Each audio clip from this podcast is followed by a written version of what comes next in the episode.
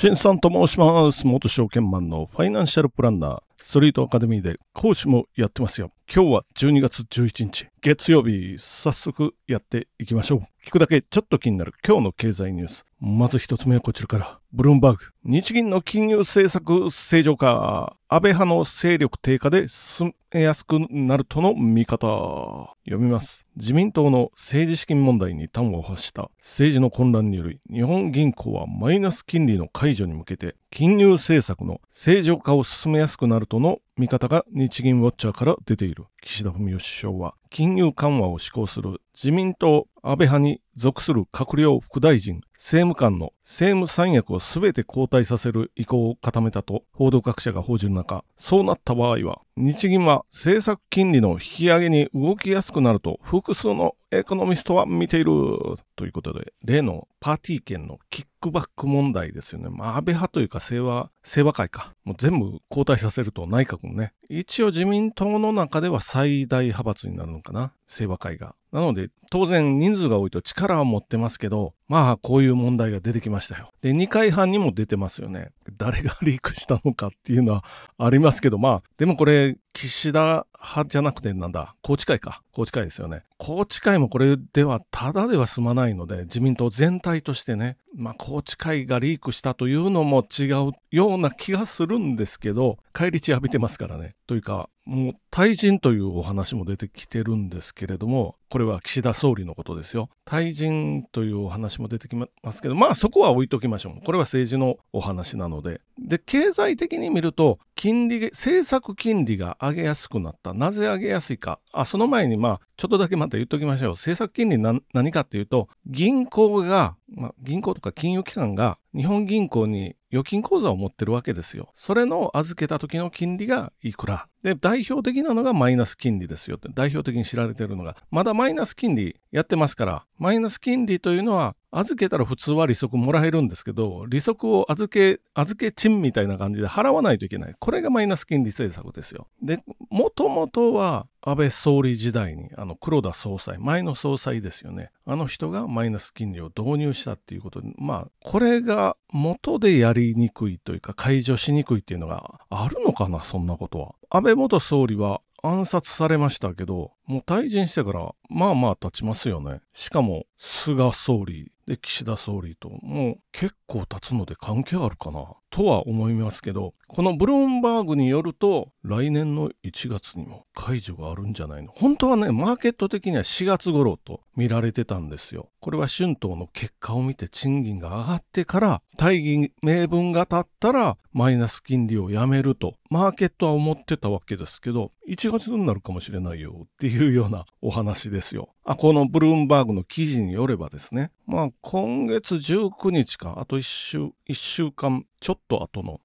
この政策決定会合が日銀の方でありますから、ここで何らかのこうアナウンスがあるかなと。一応市場と対話しながらみたいな建前というか前提にしておきましょうか。ありますから。まあそうすると、ちょっと円高の方に行くかもしれませんね。まあでも現在のところ為替は145円台半ば頃ということで、まあ今のところはあんまりこれマーケット的には反応してないというか、より円安の元来た道に戻ろう戻ろうとしてるようには見えますけど、まあどうなるかと思いながら次のニュースに行ってみましょう。次のニュースはファイルウェブから、今日はね、あの、休館日なんですよ。読みますよ。テレビ離れは起こっていないレグザ300万台の視聴データから分かった。現代のテレビの使われ方。読みます。TVS レグザは一部メディア向けに国内テレビ市場の動向を説明。テレビ離れなどと言われることも多いが、我々の取っているデータを見ると、実はそれほどテレビ離れは起こっていない。など、現代のテレビの使われ方を紹介した。取締役副社長の石橋氏は、同社製テレビ、レグザのユーザーから同意を得て収集している300万台の視聴データを解説。テレビ画面の視聴時間は5年前と比べて大きな変化はないことを紹介する。ということで、これでもね、テレビ離れは起こってないというタイトルと300万台の視聴データ、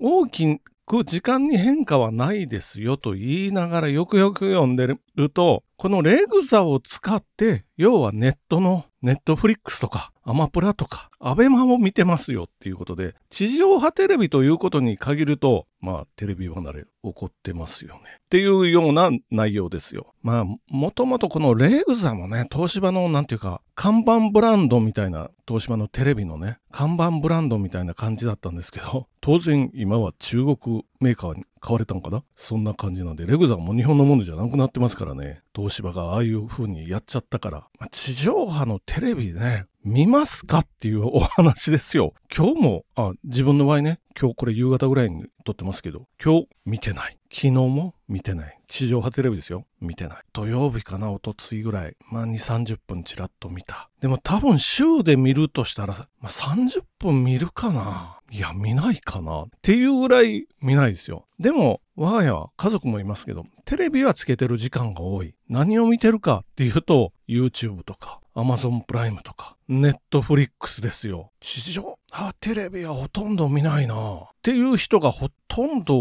多いような気がしますけどね。見てる人たちは、まあ言ったら60代以上ぐらい、70代以上かな。今時60代もどうかなと思いますよね。あの、まず地上波テレビ、CM 長すぎ。なんかわーわーギャーギャーうるさすぎ。まあそもそも大前提として、見たい内容じゃないですよっていうのがあるんで、わざわざ見ないですよ、そりゃ。なので自分、僕が見るときはまあ YouTube かな。皆さんはどうでしょうかああるいはね、これ、ポッドキャスト聞いていただいてるんで、音で聞くやつですよね。なので、テレビ見る、見ようと思ったらテレビの前にいる必要があるんですけど、ポッドキャストとか、オーディオブック、歩きながらとかね、家事しながらとか、これですよね。これで全然いいですよね。で、自分のやっぱり聞きたい内容を聞いていく。もうそれだけですよ。選択肢は無限にありますから、もうほぼ無限と言われるぐらいありますから。で、しかも皆さんの我々の24時間の時間の奪い合いになってるので、わざわざあの、テレビ、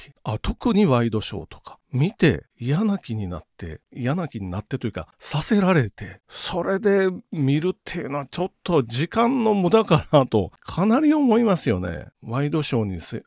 ニュースにしろ、地上波見たら、まあ、嫌な気になるし、あの、バイアスかかってるっていうのがわかるし、まあ、自分たちのせいですよ。これ、地上波メディアですよね。でもこれ、新陳代謝が起こらないのは新規参入できないから、ほぼ。事実上できないですよね。もう、こうなったら、滅んでいくしかないでしょうけど、日本のでもテレビ局、かつてからのアニメをはじめとする様々なコンテンツを有料コンテンツ持ってるんで、これはもったいないなと思うんですけど、どっかね、あのネットフリックスみたいなところにやろうとはしてますよ。やろうとはしてるけど、まだまだかな。韓国に抜かれてみたいな、抜かれたというか負けてますよね、現状。そんな感じなんで、これはぬるま湯に使ってるからそうなってるんであって、まあもっと有料コンテンツ本当に何十年も蓄積したのがあるので、これから世界に売って出てくださいね、テレビ局のどこ、どこでもいいので、どっか頑張っていただけたらと言いながら、次のニュースに行ってみましょう。最後のニュースは週刊ダイヤモンドから、イメージセンサー1兆円投資に暗雲。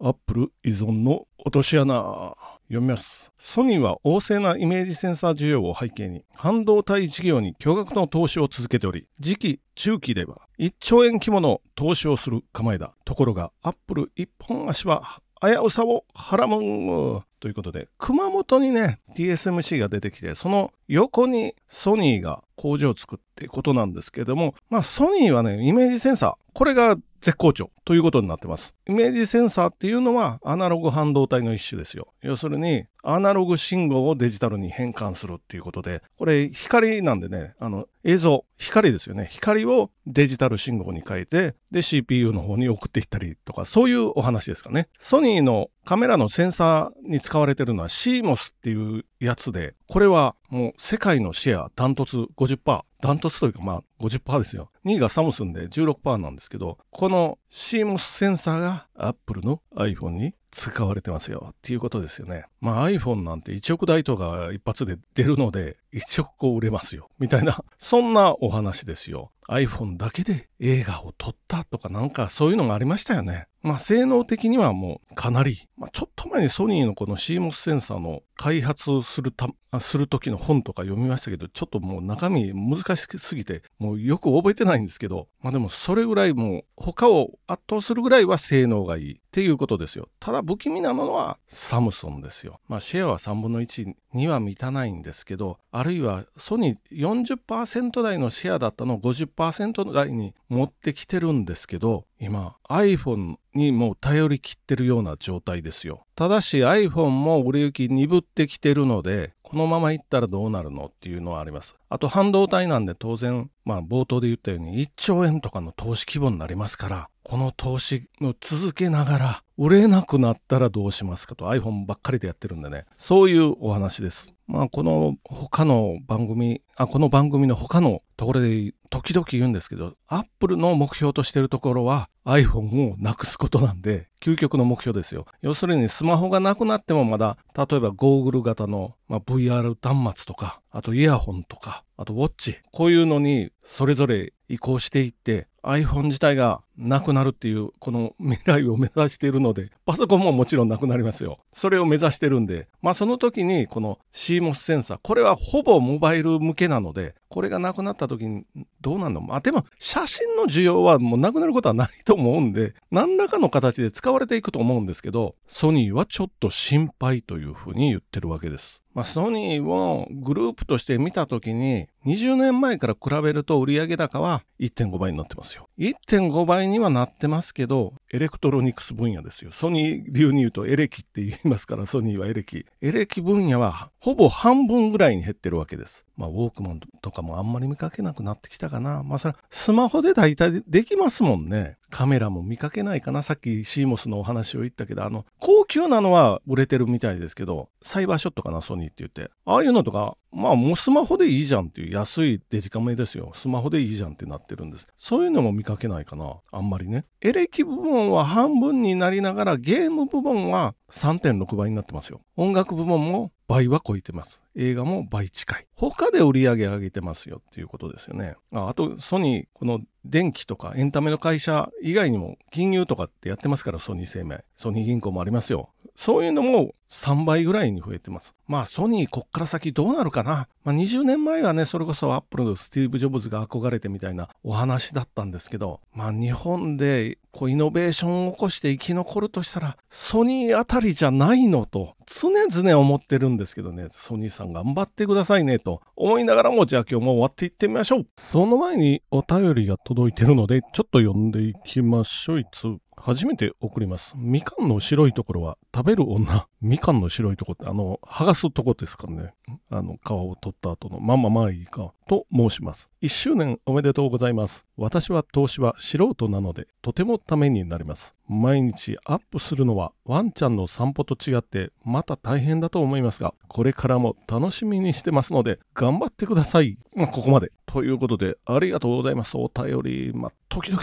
お便り出してくれて嬉しいですよ。まあ、また頑張っていこうかなと思っておりますので